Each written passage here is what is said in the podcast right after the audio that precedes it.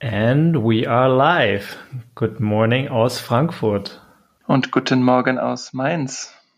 Na, hast du Ostern bisher gut verbracht? Ja, alleine verbracht. Also mit meiner Freundin zusammen, ohne Familie. Ist nicht ganz alleine, aber. Ja, eben, ist nicht ganz alleine, aber trotzdem irgendwie eine komische Situation, wenn man sonst immer bei der Familie ist oder das bei der Familie verbringt. Wir waren einmal kurz bei Sonjas Familie, aber auch wirklich nur im Garten und haben da ja Kuchen gegessen und ein bisschen gequatscht, aber das war's dann auch schon und das ist dann irgendwie, es ist auch ein bisschen komisch. Und mit meiner Familie habe ich bis jetzt nur gefacetimed, aber ich glaube, das bringt die jetzige Zeit einfach mit sich. Und bei dir? Ja, ich werde jetzt gleich im Anschluss dann mit meiner Family FaceTimen, Zoomen, wie auch immer, und so ein kleines Osterfrühstück nachholen. Ähm, gestern am Ostersonntag, also heute ist der 13.04. Das heißt, gestern war Ostersonntag, da konnte ich leider nicht. Da hätten wir es ansonsten gemacht, aber ich war gestern am Spargelfeld und habe dort mal wieder ausgeholfen. Von dem her habe ich meinen Ostersonntag dieses Jahr auch etwas anders verbracht, als ich es wahrscheinlich die letzten Jahre getan habe. Lass mich raten, du hast oberkörperfrei Spargel gestochen. Man könnte es vermuten. Wir hatten ja auch die letzten Tage eigentlich ziemlich gutes Wetter. Aber ähm, ich habe letzte Woche schon mal weil es natürlich relativ warm war, auch mal das T-Shirt ausgezogen und dann habe ich irgendwie zwei Stunden in der Sonne gearbeitet und das hat meinem Rücken, glaube ich, nicht unbedingt so gut getan. Deswegen habe ich es jetzt gestern einfach mal gelassen und das T-Shirt angelassen und ich hatte mich auch, ich hatte mich sogar das vorletzte Mal auch richtig eingecremt, so an ja, an den Armen und im Gesicht und am Nacken, aber ich habe natürlich nicht erwartet, dass ich mein T-Shirt ausziehen werde. Und deswegen war ich dann auch am Rücken nicht eingecremt, da du eh immer so ein bisschen vorgelehnt auch arbeitest. Ähm, ja, war der Rücken danach nicht so super. Ich konnte noch gut schlafen. Es gab noch ein paar andere Jungs, äh, die vielleicht vom Hauttyp noch ein bisschen heller sind. Bei denen ist jetzt auf jeden Fall mindestens die erste und zweite Schicht der Haut schon mal ab. Uh. Und äh, nee, gestern waren wir alle brav im T-Shirt. Das war noch irgendwie sechs Stunden Arbeit draußen von dem her. Krass. Und wie viel Kilo habt ihr gemacht dann gestern? Puh keine Ahnung, unfassbar viel. Also aktuell sprießt der Spargel nur so raus. Also ist echt krass, weil ich glaube, das Einzige, auf was es ankommt beim Spargel, ist einfach die Wärme. Du hast ja diese Folien drüber und sobald es jetzt einfach warm ist, ähm, sprießt er einfach nur vor sich hin. Und äh, die Erde ist halt noch relativ feucht oder feucht genug, von dem her, da wird auch nicht gewässert und hast ja dann diese Hügel, wo dann auch die Wärme oder die, die Nässe so ein bisschen drin gespeichert ist. Von dem her ähm, gibt es da aktuell genug. Und äh, wir haben nach einer Stunde schon 20 Kilo gehabt oder so. Also ist unfassbar. Aber wir waren auch gestern ein paar mehr Leute, weil aktuell ist einfach so viel los. Ja, cool. Ja, klingt gut. Ich hatte, wie gesagt, du hattest ja nur dann mal eine Foto, ein Foto geschickt und ich habe gar nicht verdrahtet, dass du da wieder Spargelstechen warst. Wir hatten ja auch nicht gesprochen, jetzt ein paar Tage. Mal ein mhm. bisschen Ost, die Osterruhe genossen sozusagen. Mhm. Aber ich glaube, es ist auch mal was anderes in so einer Situation wie heute oder wie jetzt gerade dann auch mal einen Ostersonntag damit zu verbringen, Spargel zu stechen. Ja, ist auf jeden Fall auch eine Sache, die ich vielleicht mal in 20 Jahren meinen Kindern erzählen kann, dass ich mal an Ostersonntag Spargel gestochen habe. Hast du denn schon selber mal Spargel gegessen, die Tage? Nee, wir haben noch gar keinen Spargel gegessen. Oh. Also wir haben noch gar keinen gemacht, aber wir haben generell die letzten Tage sehr viel gekocht also wir haben zum Beispiel gestern Nudeln selbst gemacht und haben dann so Nudeltaschen draus gemacht mit einer Spinat-Feta-Füllung und haben davor Wraps selber gemacht und haben einen Apfelstrudel selber gebacken. Schon relativ viel. Mhm. Aber ich denke jetzt, wenn ich wirklich am, am Mittwoch dann das erste Mal auf dem Markt auch bin, dann werde ich sicherlich mit einem guten Pfund Spargel zurückkommen. Die Frage ist ja, ob du die Sauce Hollandaise dann selber machst oder nicht. Ja, ich kann halt nicht wie du 250 Gramm Butter nehmen. Wieso nicht? Du musst ja nicht alles essen. Boah, also als du es geschrieben hast mit den 250 Gramm Butter, die du in der Hollandaise verarbeitet hast, dann war mir klar, dass dieses Essen ungefähr eine ganze Armee mit Kalorien versorgt hätte. Ja, aber Hauptsache vegetarisch, ne? Schön Spargel, Kartoffeln und dann so ein gefühlt drei Kilo Butter. Nee, ich habe, es waren 250 Gramm Butter und ich glaube drei Eigelb machst du rein. Also es ist eigentlich Wahnsinn. schon es sind nur natürliche Sachen, alles sehr gesund, aber ist natürlich ein bisschen fettig. Man sollte halt nicht die ganze Butter ausschlürfen. Aber ich habe dann auch, wir haben dann auch bei dem ersten Essen mit dem Spargel das nicht komplett aufgegessen, die Sauce Hollandaise. Ich habe dann das noch genutzt, um eine Spargelsuppe rauszukochen, so ein bisschen, weil wir keine Butter mehr Geil. hatten zu Hause. Dann musste ich ein bisschen die Sauce Hollandaise noch in die Spargelsuppe reinmachen, weil man eigentlich da noch auch Butter reinmacht und Ei. Ähm, und ich habe am nächsten Tag dann mir ein Steak gegrillt draußen, so ein schönes Rinderfilet und habe da dann noch ein bisschen Sauce Hollandaise drauf gemacht. Das ist eigentlich auch nichts anderes, wie wenn du so eine Kräuterbutter nimmst, nur halt schmeckt halt ein bisschen säuerlicher und war eigentlich ganz geil. Habe ich schön auf das Steak noch die Sauce Hollandaise draufgehauen.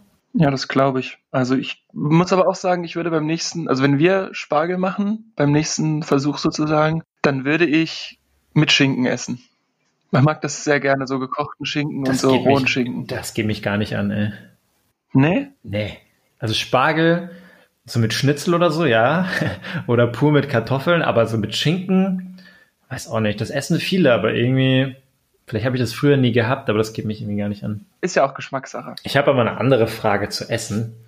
Ist dir mal aufgefallen in letzter Zeit, wenn du im Park oder bei mir ist halt hier am Main, bei dir vielleicht am Rhein, du rumgelaufen bist, es liegen so viele Pizzapackungen rum. Ist das mal aufgefallen?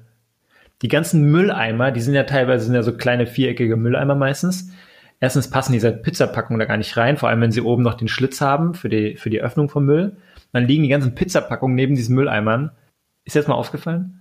Also, ich war jetzt ja schon relativ viel draußen die letzten Tage, aber also ich muss sagen, Pizzakartons sind mir nicht aufgefallen. Mir ist aufgefallen, dass die Mülleimer deutlich voller sind, dass auch viel Bierflaschen und sowas daneben stehen. Und mir ist aufgefallen, dass ja irgendwie die Straßen dreckiger sind. Ich weiß nicht, ob das daran liegt, dass gerade besonders viele Vögel nisten oder ob einfach die Stadtreinigung nicht mehr so oder vielleicht auch nicht arbeiten darf, das weiß ich nicht. Aber mit den Pizzakartons ist mir noch nicht aufgefallen, nee. Es liegt viel Plastik rum, das liegt daran, dass die Vögel nisten oder was? Nee, nicht viel Plastik. Das ist einfach, die, die Straßen sind äh, sehr vollgekotet. Vogelkot. Sagt man Vogelkot? Ich glaube schon. Mhm. Das ist, glaube ich, genauso, wie wenn dir auffällt, ähm, du sagst, man sagt oft quasi oder sonst irgendwas und äh, dann auf einmal fällt es dir überall auf, dass alle Leute das sagen.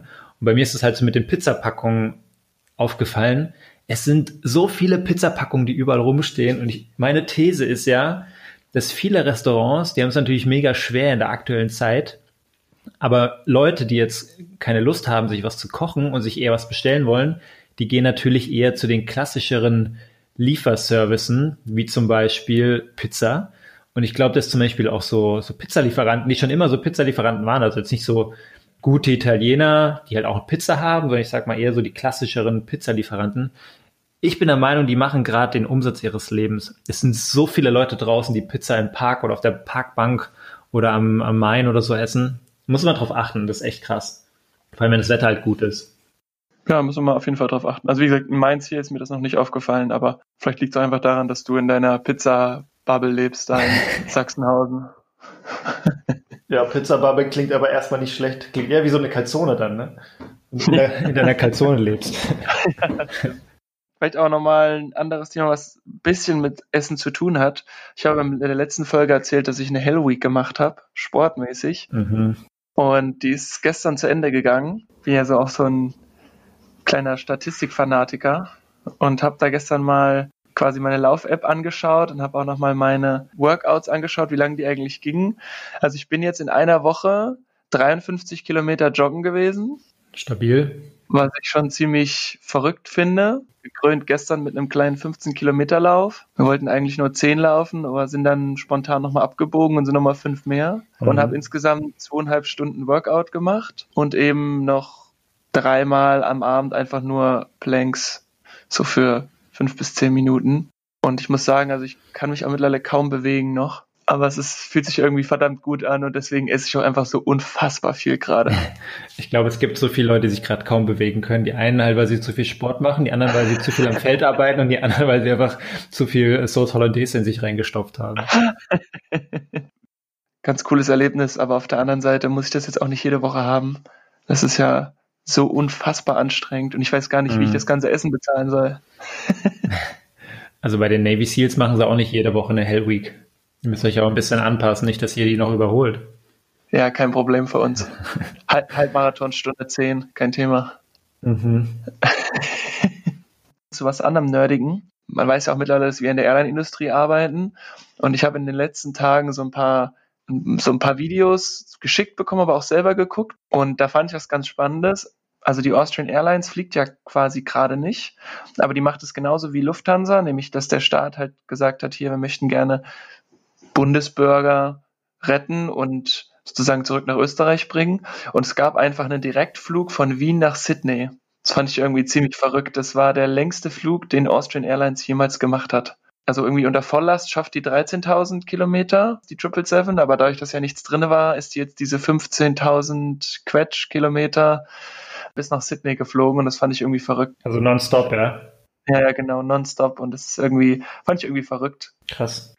Das kann man sich sonst nicht so vorstellen, so Sydney, das ist irgendwie, wenn jemand nach Sydney fliegt, dann war der immer so 24 Stunden unterwegs und ist irgendwo umgestiegen und jetzt fliegt da so eine Austrian Airlines 777 nonstop hin, klar, zurück mit Leuten und Fracht dann ist hat sie Zwischenstopp gemacht und konnte nicht ja, mehr direkt fliegen. Sagen, aber, ja. aber schon irgendwie witzig. Ja, wenn sie leer hinfliegt. Ich habe mir auch mal so eine, so eine Berechnung irgendwo angeschaut. Es gibt ja auch den längsten Flug, was ist das, von British Airways von London nach Sydney oder sowas, ne? Dann nehmen die die Hälfte des Kerosins, den sie mitnehmen, nehmen sie mhm. mit, damit sie das Kerosin mitnehmen können. Also das ist komplett krank eigentlich, ne? Ja, also ich glaube, es gibt so eine Faustregel, ähm, da kann ich mich auch noch erinnern, soweit ich weiß, auch im Studium, also im Prinzip, wenn du drei Tonnen Kerosin mehr mitnimmst für so einen Langstreckenflug, dann nimmst du eine Tonne davon mit, um diese drei Tonnen zu fliegen. Das ist schon krass eigentlich, ja. Ja, das ist sehr verrückt. Qantas, die australische Airline, hatte gerade auch so ein neues Abkommen mit seinen Crews, nämlich für den Ultra-Long-Flight, das du gesagt hast, von Sydney nach London, weil die ja dann auch länger fliegen, als die eigentliche Zeit es zulässt, sage ich mal. Es sind mhm. ja auch irgendwie 15 Stunden oder knapp 16 Stunden. Und das ist schon, schon irgendwie verrückt.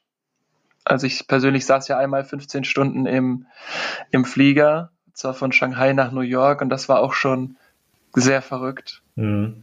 Weil irgendwann weißt du halt auch nichts mehr, was du machen sollst. Also 15 Stunden in so einer Röhre, das ist schon, die hätten mir wahrscheinlich am Ende sagen können, hier, kauf für 520 Dollar unsere ganzen Zigaretten auf. Ich hätte alles gemacht. War irgendwann so langweilig. Trotz Video und trotz Essen und allem. Ja, meinst du? Das ist jetzt auch nicht so viel langweiliger. Ich meine, wenn ich nach Asien fliege, bin ich auch elf oder zwölf Stunden unterwegs, oder? Auch nicht, auch nicht viel länger. Ja, ich fand die drei Stunden irgendwie schon relevant. Die hat sich, haben sich so lange angefühlt, aber vielleicht lag es auch einfach an mir, an meinem dann Wohlbefinden. Dann du dir halt zwei Rotwein mehr rein, dann schläfst du halt auch eine Stunde länger.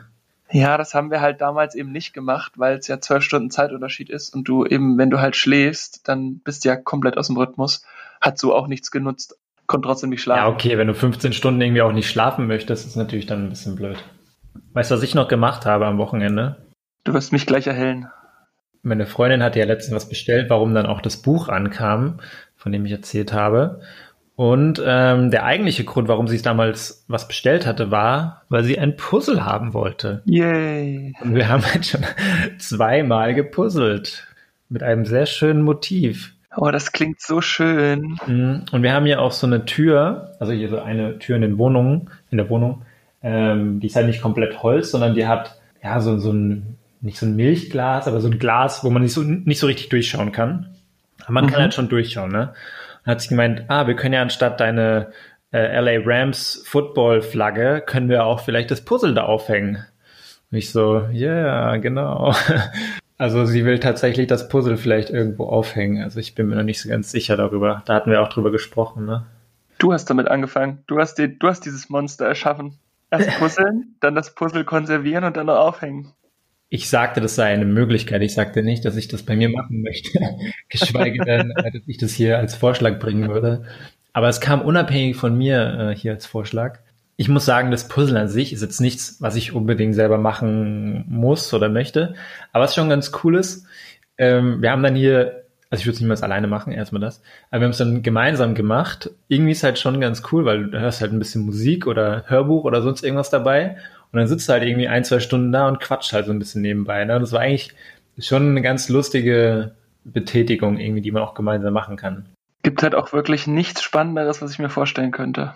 Ja, es ist halt mal wirklich was anderes, ja. Ja, Playstation spielen wäre vielleicht auch ganz cool. Ja, da quatscht man ja aber nicht miteinander. Also ich muss sagen, Ich finde es dann schon cooler, irgendwie, wenn man gemütlich zusammen kuschelnd auf der Couch sitzt und dann quatscht, aber so, so, so ein paar Teile finden. Ich werde dann halt irgendwie regelmäßig, glaube ich, irgendwelche Teile durch die Kante werfen, weil sie nicht passen. Ja, oder du suchst halt genau ein Teil in diesen 3000 Puzzleteilen gefühlt. Das sind nur 500, aber kommen mir vor wie so 3000. Wir haben, wir haben wirklich einmal alles durchgeschaut, haben es nicht gefunden, dann haben wir es bestimmt fünfmal alles durchgeschaut. Und ich bin dann schon ins Bett und sie jetzt dann noch gefunden irgendwann, irgendwie so nach 20 Mal durchschauen. Das Sehr ist gut. mir dann noch nicht unbedingt wert. Aber ja, wir haben gepuzzelt. Also wir haben das Experiment unbewusst hier durchgeführt. Und äh, es ist gar nicht so schlecht. Aber man muss es auch nicht machen. Das würde ich unterschreiben. was ich mir noch überlegt hatte oder was ich mir die letzten Tage nochmal angeschaut hatte, war, wir haben ja gesagt, wir wollen auch immer so eine kleine Rubrik Statistik machen. Jetzt hatte ich meine persönliche Statistik vorhin. Mhm. Ich habe mich nochmal mit den, mit den Zahlen beschäftigt. Habe ich gar nicht. Echt deswegen nicht? ist, nee, deswegen ist ganz cool, wenn du das mal erwähnst. Krass, weil, also ich habe mich immer mit den Zahlen so auseinandergesetzt, auch was John Hopkins Universität macht und was auch die, was jetzt in Deutschland zum Beispiel das Robert Koch Institut macht. Und also erstmal finde ich es ganz spannend, das muss man so ein bisschen einordnen, wo diese Zahlen herkommen. Weil jedes Land testet ja ein Stück weit anders, ermittelt die Zahlen ein Stück weit anders. Mhm.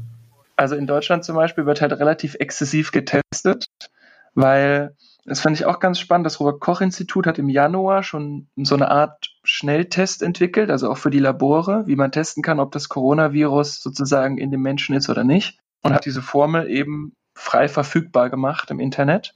Haben sich die Labore in Deutschland darauf gefasst gemacht und haben sozusagen ihre Kapazitäten hochgefahren, dass sie mehr testen können, mhm. weshalb eben in Deutschland unter anderem so viel getestet werden kann.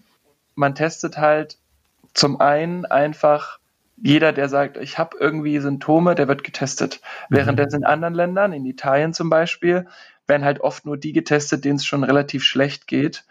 Und deswegen kann man zum Beispiel auch die Zahlen von Deutschland und Italien nicht vergleichen, weil Deutschland zum Beispiel hat jetzt Stand heute 127.000 Fälle, aber noch nicht mal 3.000 Tote, was total gut ist für uns. Klar, die Quote ist dann einfach viel höher, wenn du äh, auch die testest, die noch nicht mal Symptome groß zeigen. Ne? Ja, genau. Ja.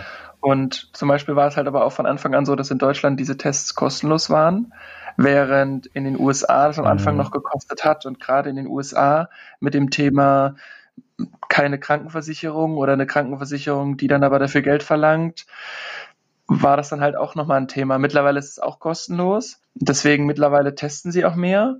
Und es ist ganz spannend, dass zum Beispiel die John Hopkins Universität hat jetzt auch ihre Seite umgestellt und ein bisschen modifiziert. Das ist auf der Startseite siehst du jetzt zum einen das Total Confirmed, also an Fällen, dann die, die totale Anzahl an Toten. Übrigens hat Italien jetzt fast 20.000 Tote. Krass. Und jetzt steht aber nicht mehr da, wie viele recovered sind, sondern jetzt steht da Total Tested in the US.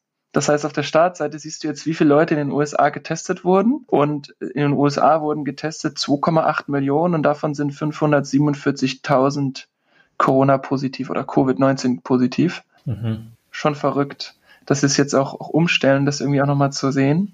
Ich hatte mich letztens mit meiner Freundin auch unterhalten. Spannend wäre ja, inwieweit sich die, das Gap vergrößert oder verkleinert zwischen Confirmed Cases und Leuten, die schon wieder geheilt sind. Weil wenn das natürlich weiter hochgeht, dann ist es noch schwierig und die ganzen Maßnahmen weltweit sollten aufrechterhalten werden. Wenn die Cases aber sinken, dann wäre das ja eine gute These zu sagen, wir fangen an, das langsam zu lockern. Ja. Das fand ich jedenfalls ganz spannend, das zu sehen.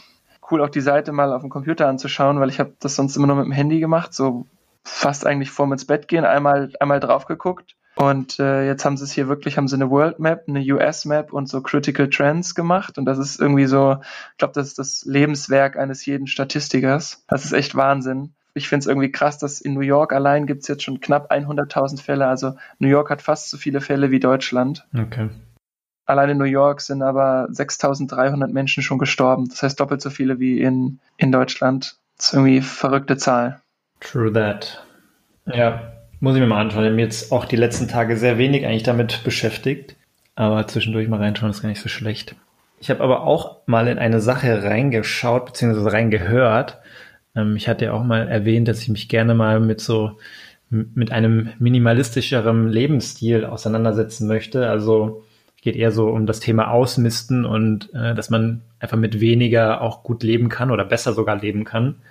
Ich hatte einem Arbeitskollegen mal ein Buch zu Weihnachten, glaube ich, geschenkt. Da haben wir so, ein, so eine Wichtelaktion gemacht. Das war, glaube ich, im Dezember auch dieses Jahr oder jetzt letzten Dezember.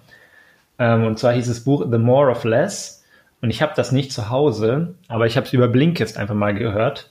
Da ist ja diese 15 Minuten Zusammenfassung. Ich fand das eigentlich ziemlich cool von der von der Thematik drin. Geht halt auch so um so einen Typen, der eben für sich entdeckt hat, dass man mit weniger eigentlich auch viel besser leben kann. Ich fand es ganz cool, so zumindest die, die, die Hauptthemen konnte man eigentlich ziemlich gut zusammengefasst auch darstellen. Einmal hat er gemeint, ähm, dass man natürlich erstmal die Sachen rausschmeißen sollte, die am wenigsten einem bedeuten. Und es gibt ja immer noch die Sachen, die aber irgendwie so ein bisschen so einen emotionalen Faktor für einen haben. Ne? So ein, er nennt es so Sentimental Value dann soll man da eigentlich schauen, was ist das Wichtigste für einen und alles andere soll man wegschmeißen. Und da gibt halt so verschiedene Beispiele. Das ist zum Beispiel eine Frau, die hatte mal irgendwie, die hat für sich gesagt, okay, in meinem Kleiderschrank, da suche ich 33 Teile aus, die ich jetzt erstmal drei Monate anziehen werde, also von diesen 33 Teilen. Alles andere packe ich in so eine Box. Und wenn ich diese Teile, die ich nicht benutzt habe, in den drei Monaten nicht brauche, dann kann ich diese ganzen Boxen erstmal weggeben. Fand ich schon mal ganz cool einfach mal wie so eine Art Test macht, wie so ein Prototypen erstmal für sich irgendwie entwickelt und dann schaut man, ob man, ob man damit leben kann. Wenn ja, dann gehst du damit halt weiter. Und dann hat diese Frau, die diese 33 Teile zum Beispiel mal ausprobiert hat, die hat auch ein Jahr lang nicht geshoppt, weil es so eine Frau war, die eigentlich sehr viel immer eingekauft hat und sehr teure Outfits hatte. Und äh, die sind dann auch bei dieser Familie, haben sie erzählt, dass irgendwie in den letzten zwei, drei Jahren haben sie auf Amazon über 10.000 Dollar ausgegeben Boah. Und äh, dann habe ich nämlich mir gedacht, hey, ist doch mal ganz cool, mal ins Amazon-Konto äh, Amazon reinzuschauen, was ich denn so ausgegeben habe. Und das würde ich dir auch mal empfehlen. Ich habe nämlich 2017, 2018 jeweils knapp 1000 Euro ausgegeben und 2019 1800 Euro. Allein ich auf Amazon. Das ist halt schon krass, ne, wenn man überlegt, die Return-Rate sich anschauen, also die Sachen, die du irgendwie wieder retourniert hast, glaube, bei mir waren es jeweils so 200, 300 Euro oder so.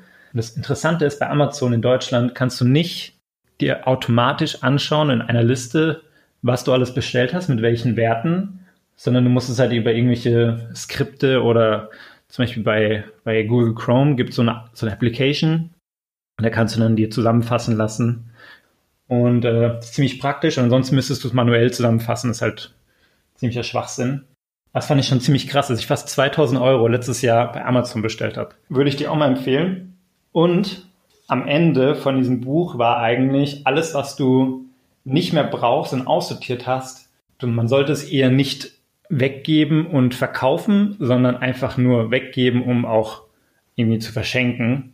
Und ähm, da habe ich für mich auch die Sachen, die ich dann alle aussortiert habe, habe ich erstmal eine Kiste gepackt, habe dann rausgesucht in Frankfurt, welche Einrichtungen gibt es, wo man es hinspenden kann. Ja, die sind zwar gerade zu wegen Corona, aber wenn die wieder aufmachen, ähm, habe ich so zwei, drei Organisationen, wo ich mein Zeug mal hinspenden werde. Und es war auch ziemlich erfolgreich, dass ich das am Freitag alles mal gemacht habe. Das glaube ich. Ich habe gerade gespannt gelauscht sozusagen und habe versucht, parallel das rauszufinden. Aber das ist ja wirklich eine eher schwierigere Angelegenheit Auf Amazon? hier. Ja, das, das rauszufinden. Also mhm. da muss ich mich echt damit beschäftigen, weil mich würde dann schon interessieren, was, was ich eigentlich alles ausgegeben habe. Ja, also ich muss nochmal genau schauen, aber bei Google Chrome, das heißt, irgend so ein Add-on heißt Amazon oder bla bla bla. Ich habe jetzt nicht hier vorliegen, ähm, aber das findet man relativ leicht heraus. Und in den USA gibt es anscheinend in Amazon.com gibt es so eine automatische Funktion, was ist meine Übersicht aller Bestellungen. Das gibt es in Deutschland irgendwie nicht, warum auch immer. Also ich habe es bei Chrome gefunden, das heißt Amazon Order History Report. Ja, genau, das ist es. Und das hast du einfach installiert und dann. Ja, da habe ich es mal aus, dann musst du auf dein Amazon-Konto gehen, dann kannst du das hier zusammenfassen lassen, dann zieht er die Daten raus, kannst du in so eine Excel auch übertragen. Dann habe ich es halt wieder gelöscht danach. Ne? Also ob das jetzt kom komplett sicher ist oder so, kann ich jetzt niemandem sagen. Ähm, aber es funktioniert auf jeden Fall, was das angeht. Alles andere würde ich jetzt nicht in meine Hand für ins Feuer legen. Aber ich fand es für mich einfach mal sehr hilfreich zu sehen, was ich ausgegeben habe. Ich finde es auch schlimm, wenn ich irgendwie 5000 Euro da einkaufen würde in einem Jahr und würde 4000 Euro wieder an Wert zurückschicken. Äh, da müsste ich mich auch mal selber challengen, ob das so richtig ist, dass ich irgendwie vier Fünftel von dem, was ich bestellt habe, wieder zurückschicke. Ne? Ja, absolut. Und vielleicht auch noch ergänzend zu dem, was du gesagt hast, bezüglich, ich nehme jetzt 33 Teile und ziehe die mal drei Monate an. Man kann ja auch einfach einen Zettel auf seinen, das habe ich mal gehört, einen Zettel sozusagen auf seine T-Shirts legen, zum Beispiel, wenn die jetzt in einem mhm. Schrank liegen, schreibt ein Datum drauf und nach einem Jahr oder nach einem halben Jahr, das kann man ja immer selbst definieren, geht man einfach hin und guckt, wo der Zettel liegt und alles, was drunter liegt, tut man weg. Weil das hattest du nicht an.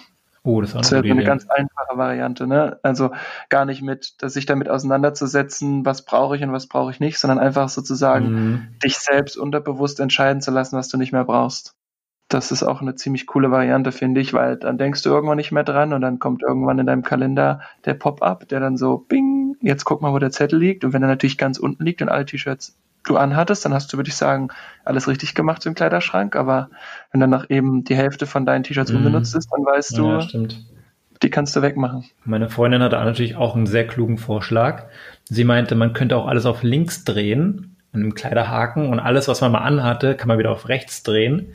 Und dann kannst du auch nach einer gewissen Zeit sagen, okay, alles, was auf links noch ist, habe ich nicht angehabt. Das würde genauso gehen. Zumindest ja, was auf Haken hängt oder so.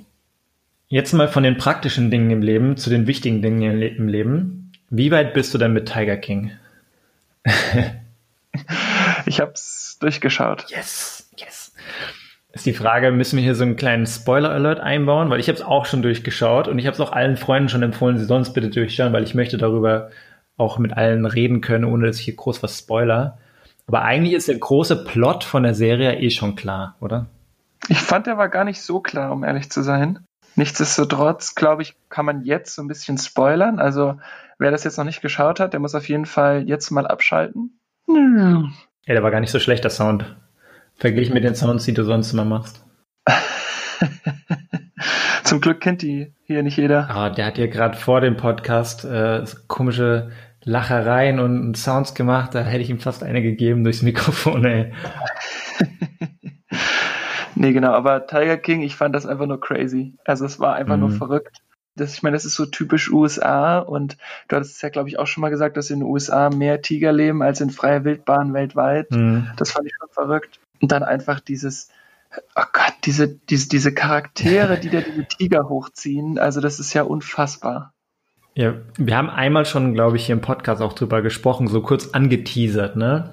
Da hatte ich aber auch noch nicht damit angefangen. Ich habe nur gesagt, dass ich es, glaube ich, schauen möchte. Und äh, es ist halt eine Serie auf Netflix, nennt sich Tiger King. Erstmal die deutsche, der deutsche Titel ist so schlecht. Der heißt irgendwie Großkatzen und ihre Raubtiere. Das ist so schlecht, Mann. Das ist einfach nichts aussagend. Es geht gar nicht, Mann. Ja. Es geht gar nicht. Ja, ich schaue sie eh auf Englisch an. Das sollte auch eigentlich jeder auf Englisch anschauen. Ich weiß nicht, ob es auf Deutsch halbwegs halb so gut ist. Ich kann es mir nicht vorstellen, weil diese Leute, diese Charaktere da drin sind schon einfach mega stark. Und der Plot an sich ist, es geht um so ein Tiger Sanctuary, also so eine, das ist keine Auffangstation, sondern eigentlich so eine Zuchtstation. Und dieser Typ, dieser Tiger King, Joe Exotic, der hat, ich glaube, am Anfang sind es so 170, 180 Tiger und ich glaube, am Ende, wenn man dann so in dem, in dem Gerichtsverfahren drüber hört, sind es irgendwie 229 oder sowas. Also die sind dann nochmal angestiegen. Deren Geschäftsmodell ist es, Tiger zu züchten und mit den Tigerbabys ja, Besucher anzuziehen und Bilder und äh, irgendwelche Aufnahmen und so mit den Tigerbabys zu machen oder die irgendwo mit hinzubringen. Meine, jeder liebt Tigerbabys, äh, anscheinend. Ich meine, ich finde die auch ziemlich süß, wenn man die so sieht, ja, aber ich würde jetzt auch nie damit spielen. Ja, das sagt man jetzt so wahrscheinlich, wenn er da auf dem Schoß sitzt, vielleicht auch nicht so schlimm.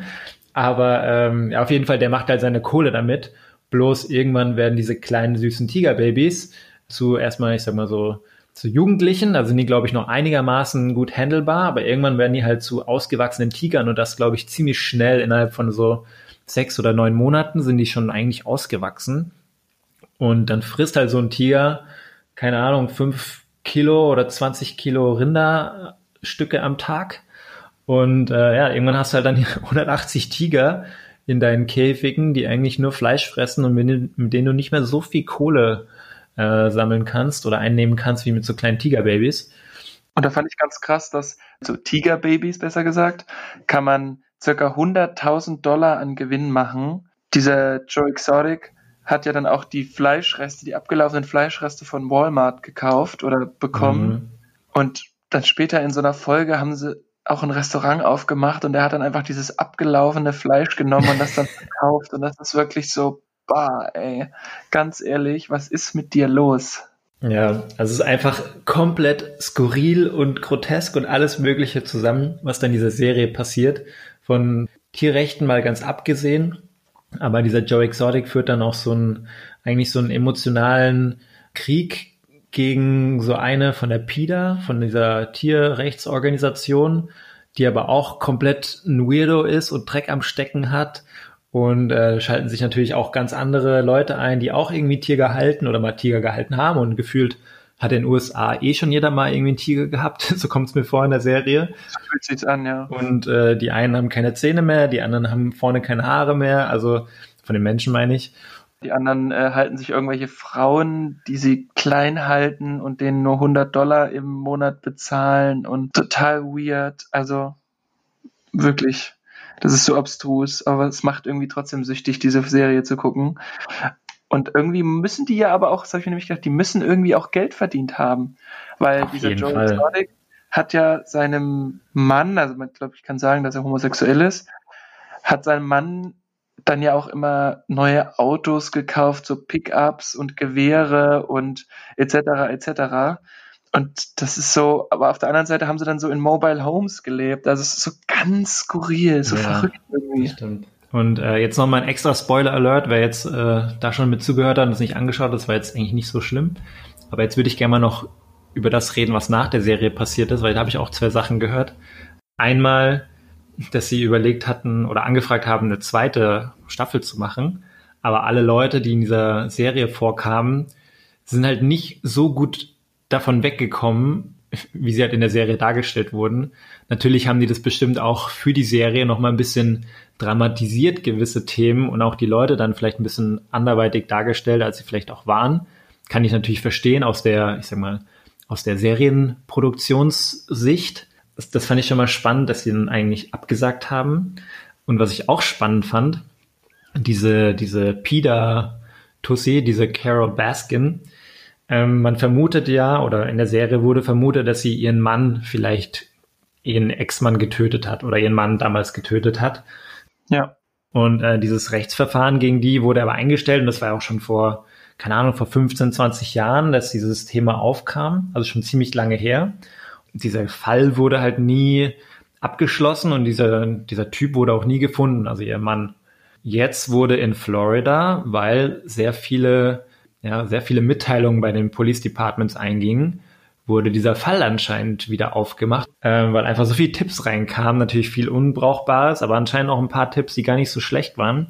Und jetzt will das Police Department in Florida, was weiß ich wo, ähm, diesen Fall wieder aufrollen. Das finde ich ja mega spannend, dass, dass durch so eine Netflix-Serie, also eine, klar, es ist eine Do Dokumentation, aber dass dadurch so viele Leute motiviert werden, dass sie der Polizei schreiben und die den Fall, der 20 Jahre oder so in der Vergangenheit liegt, wieder aufmachen, finde ich einfach crazy, Mann. Ja, ich weiß nicht, viel schlimmer finde ich eigentlich, dass die Leute jetzt nach so einer Netflix-Serie dann da drauf kommen, da Tipps zu geben, wenn ich sowas wüsste und mm. das in meiner Region also gehen wir jetzt mal davon aus, dass Leute in der Region das auch machen. Wenn ich das wüsste, dann würde ich das doch mitteilen, weil da gab es doch genügend Zeitungsartikel und genügend Veröffentlichungen darüber. Das hat man ja auch in der Serie gesehen. Ja, also wenn es überregional ist, dann ist es fein. Ich habe zum Beispiel auch gedacht in der Folge, dass der das schon gestellt hat, weil der einfach weg wollte von ihr. Ich glaube, der lebt irgendwo in Costa Rica, irgendwo im Wald. Ja, ich glaub, dass der tot ist. Kann sein, ist natürlich dennoch eine gute, gute Storyline dahinter dann. Ja, absolut. Ja, kann ich nachvollziehen. Was ich aber glaube, denke, ist, dass vielleicht auch damals der Druck nicht so hoch war für das Police Department, da nochmal nachzuforschen und da vielleicht nochmal ein bisschen mehr Gehirnschmalz reinzustecken, was da wirklich passiert. Vielleicht haben die es einfach irgendwann abgehakt, weil sie die ersten Male nichts gefunden haben. Und jetzt ist der soziale Druck dann vielleicht auch so hoch, dass sie es einfach nochmal aufmachen müssen, diese Untersuchungen. Ja, ich weiß nicht. Ich meine, es war immerhin ein Millionär, ne? Das darf man auch nicht vergessen, den sie da den sie da gesucht haben, der auch ja schon einiges an Wert hatte. Ich meine, jetzt darf man nicht einen Millionär mit einem ähm, jemandem, der nicht so viel Geld hat, vergleichen oder sagen, der ist jetzt mehr oder weniger wert. Aber ich glaube, dass da generell der öffentliche Druck schon da war. Der haben ja auch sehr lange da geschaut und gesucht. Ja, ich weiß es nicht. Ich fände es cool, wenn es jetzt aufgerollt werden könnte. Auf der anderen Seite, selbst wenn der geflohen wäre, theoretisch, dann wäre er jetzt eh schon tot. Ich glaube, der war damals ja schon relativ alt und dann wäre er jetzt vermutlich eh nicht mehr am Leben. Mhm. Also von daher, vielleicht ist es was Gutes für die Polizei, was sie aufrollen kann und was das Police Department nochmal sich vielleicht am Ende in die Vitrine hängen kann, dass sie es gelöst haben. Ich würde es mir wünschen. Auf der anderen Seite spielt es jetzt irgendwie auch fast keine Rolle mehr. Ja, wohl wahr. Ich glaube einfach, dass man sich nicht vorstellen kann, wie viele Leute diese Serie einfach erreicht. Ich meine, wir reden jetzt in unserem Podcast in Deutschland über sowas, was irgendwo in den USA passiert ist vor 20 Jahren. Ähm, und ich glaube einfach, dass wahrscheinlich auch Leute irgendwo in Uganda oder vielleicht in, in äh, Brasilien darüber genauso sprechen, könnte ich mir vorstellen. Ja, könnte gut sein, das stimmt. Von dem einen wichtigen Thema in, unseren, in unserem Leben zu dem nächsten wichtigen Thema. Neben Tiger King läuft ja auch gerade die Serie Love is Blind. Und Beste Serie. Da hast du mir mal schon vor irgendeinem Monat oder so, glaube ich, von erzählt. Und ich dachte mir nur so, boah, so ein Trash, Mann, den kann ich mir nicht anschauen. Allein diese Storyline so ein blindes Kennenlernen von, oder ein blindes Dating, ja, Blind Dating kann man eigentlich sagen, ähm, dass dann Leute in so, ja, die sie nennen das Pots, dass sie wie in so einem Raum sitzen und man hört immer die Person gegenüber, mit der man ein Blind Date hat. Also man sieht sich tatsächlich nicht. Und die Storyline dahinter ist ja, man verliebt sich eigentlich in einen Charakter und in und bindet oder baut eine emotionale Bindung auf und man lässt dieses ganze physische erstmal weg. Und dann gibt's irgendwie, keine Ahnung, 15 Männer und 15 Frauen, die sich dann alle unterschiedlich daten und äh, mit dem man sich halt besser versteht und dann mit dem man eine Verbindung aufbaut. Mit dem kann man sich dann auch öfter treffen. Und das geht halt für so ein paar Tage. Richtig? Ja, genau. Also im Prinzip, du hast es gut erklärt, Pots und dann ähm, macht man halt direkt den Heiratsantrag und dann, wenn du den Heiratsantrag gemacht hast, dann hat man, ich glaube, 30 Tage waren es exakt mir relativ sicher, dass es 30 Tage waren. Genau, haben dann so ein vorgezogenes Honeymoon eine Woche lang in, in Cancun in Mexiko. Und dann haben sie noch knapp drei Wochen Alltag und dann sind die Hochzeiten. Das hast du jetzt gerade einfach mal so übersprochen, aber ich finde, das ist ja das Krasse an der Serie. Die sollen sich kennenlernen und dann innerhalb der ersten, was weiß ich, sieben Tage haben sie die Möglichkeit, wenn sie mit einer Person eine emotionale Bindung aufbauen, die so stark ist, dass sie dann auch eigentlich einen Heiratsantrag machen können. Und wenn sie den machen, dann geht die Serie eben weiter und dann kommen sie in diese Honeymoon-Phase rein und einen Monat später ist dann die Hochzeit. Und das finde ich halt so crazy. Ich glaube, das Entscheidende daran ist nicht, dass sie es können, sondern sie sind sozusagen, sie werden nur weiter betrachtet, wenn sie einen Heiratsantrag machen. Weil anders ja. kommt es gar nicht weiter, in Anführungsstrichen. Und ich habe mich so gefragt, ist das jetzt so eine trashige Serie wie der Bachelor oder irgendwie das Dschungelcamp oder so, was ich eigentlich versuche nicht zu schauen. Ist es ein gleiches Level von, von der Art der Serie her? Ich will jetzt da niemandem zu nahe treten. Oder ist es einfach wirklich so gut? Oder vielleicht würde ich ja auch zum Beispiel der Bachelor schauen, äh, wenn ich es mal einmal schaue, dass mich das auch interessiert. Aber ich dachte mir so, ist es ein gleiches Level oder ist es was komplett anderes Neues und deswegen gefällt mir das? Ähm, konnte ich nicht so ganz beantworten, diese Frage. Aber ich finde es auf jeden Fall mega spannend ja, und das Witzige dabei ist, es gibt ja quasi so eine Serie, gab es ja eigentlich in Deutschland schon mal, die hieß Herzblatt. Ja, okay, aber. Und zwar mit Kai Pflaume, das ist nichts anderes. Das war früher, war es Kai Pflaume, irgendwann war es auch mal Pierre Geissensetter, kann das sein? Das weiß ich nicht, weiß nicht mehr, wer das ist. Ja, der hat mal mit trainiert, deswegen kenne ich ihn. aber da, ich meine, da war es ähnlich, ja, da hat man sich auch durch eine Wand durch kennengelernt, aber jetzt nicht über Tage, sondern nur eins, zwei Stunden. Deswegen ist es klar, ist hm. Love is Blind nochmal ein bisschen extremer. Nichtsdestotrotz finde ich es einfach nur ein mega cooles Konzept und natürlich ist es auf der anderen Seite auch einfach kurzweilig. Das muss man halt auch sagen. Es ist halt perfekt, um es mal abends so ein bisschen nebenbei dudeln zu lassen und wenn man sagt, heute möchte ich keine schwere Kost mehr gucken oder hm. mich mit irgendwas beschäftigen und will ich einfach nur mal berieselt werden.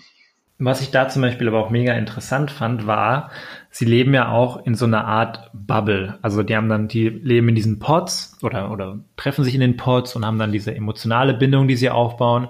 Dann sagt zum Beispiel die eine Person, hey, willst du mich heiraten? Dann sagt die andere, yo. Dann kommen sie in die nächste Phase, dann kommen sie da in diesen Honeymoon nach Cancun.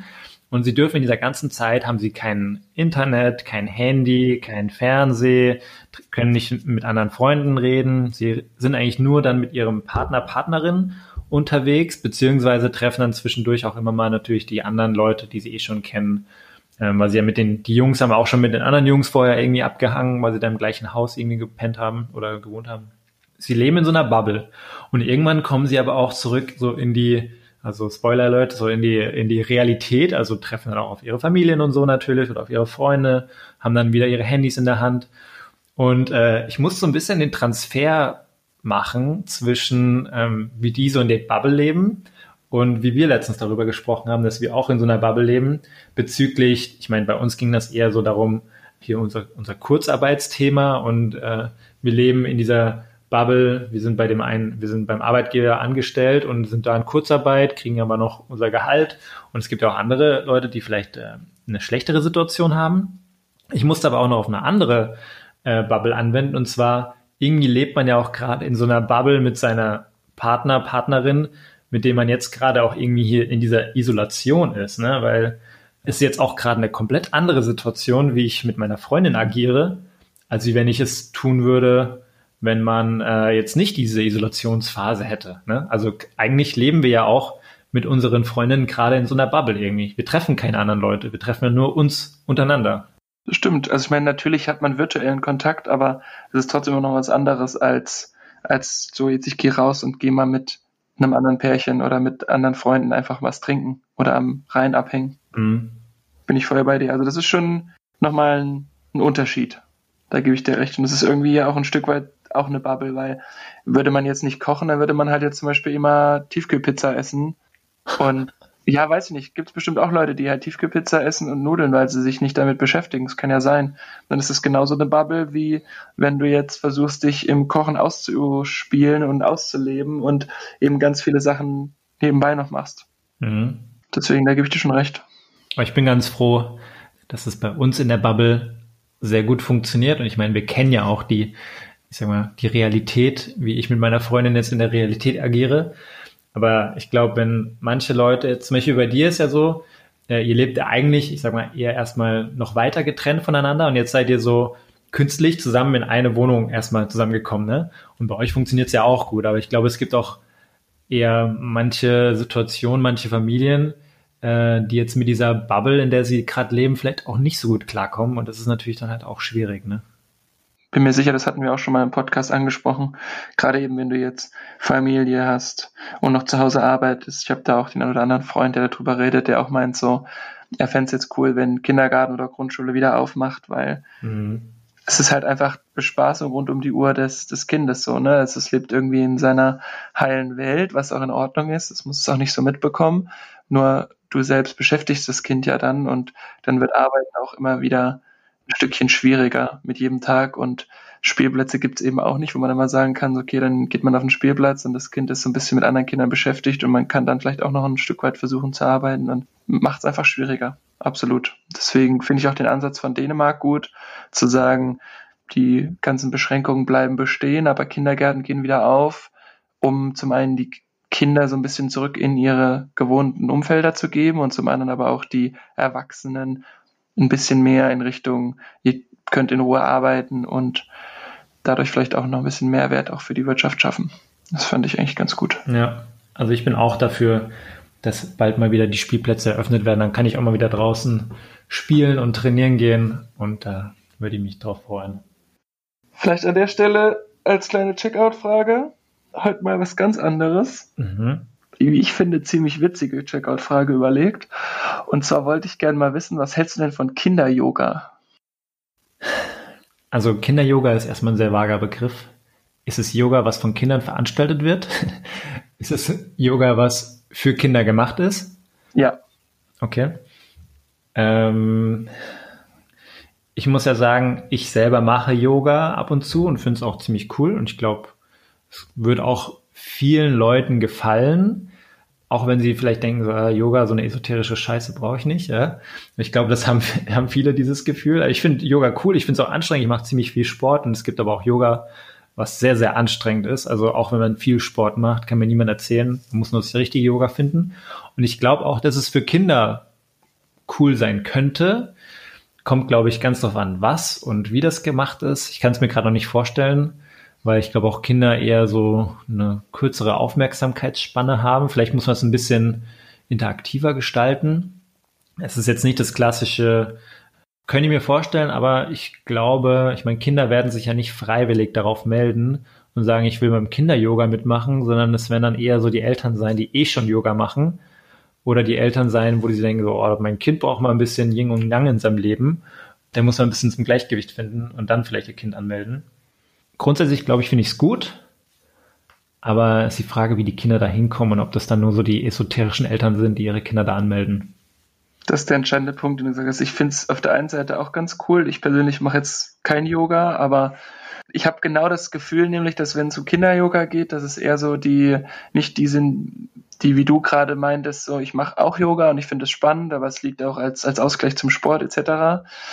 Nämlich, ich habe das Gefühl, dass Kinder-Yoga echt von so viel esoterischen Eltern dann gefördert wird. Das ist jetzt erstmal, mhm. es klingt sehr wertend. Ist es auch? Klar, könnte für das Kind auch, auch sehr gut sein, aber wie du schon gesagt hast, man muss halt an Kinder ganz anders rangehen und ich habe mich darüber auch mal ein bisschen belesen und es gibt extra Ausbildung sogar für Kinder-Yoga. Mhm. Und finde es aber einfach nur spannend, weil ich es mir persönlich gerade nicht vorstellen kann, dass Kinder das dann auch cool finden oder feiern oder sagen, ich gehe gerne zum Yoga. Es wirkt irgendwie, ja, ich habe da so ein Klischee im Kopf, wie diese Familie dann aussieht, ohne das jetzt genauer beschreiben zu wollen. Und deswegen bin ich irgendwie so ein bisschen zwiegespalten. Wäre mal interessant, was sie da machen. Also man kann ja nicht erwarten, dass ein Kind 90 Minuten die Klappe hält und dann seine Übungen da von vorne bis hinten durchzieht. Das muss ja irgendwie ein bisschen anders gemacht sein. Aber wir kennen ja jemanden, der äh, ein bisschen Yoga-Ahnung hat. Vielleicht kann man da mal nachfragen. Das stimmt. Alright. Dann wünsche ich dir noch einen schönen Ostermontag. Danke, dir auch. Viel Spaß bei deinem Osterbrunch gleich mit der Family. Thank you. Und dann würde ich sagen, hören wir uns am Mittwoch wieder. Und da gibt es dann auch äh, etwas zu berichten von uns. Viel Spaß, ihr cool Cats und Kittens. Tschüss. Ciao.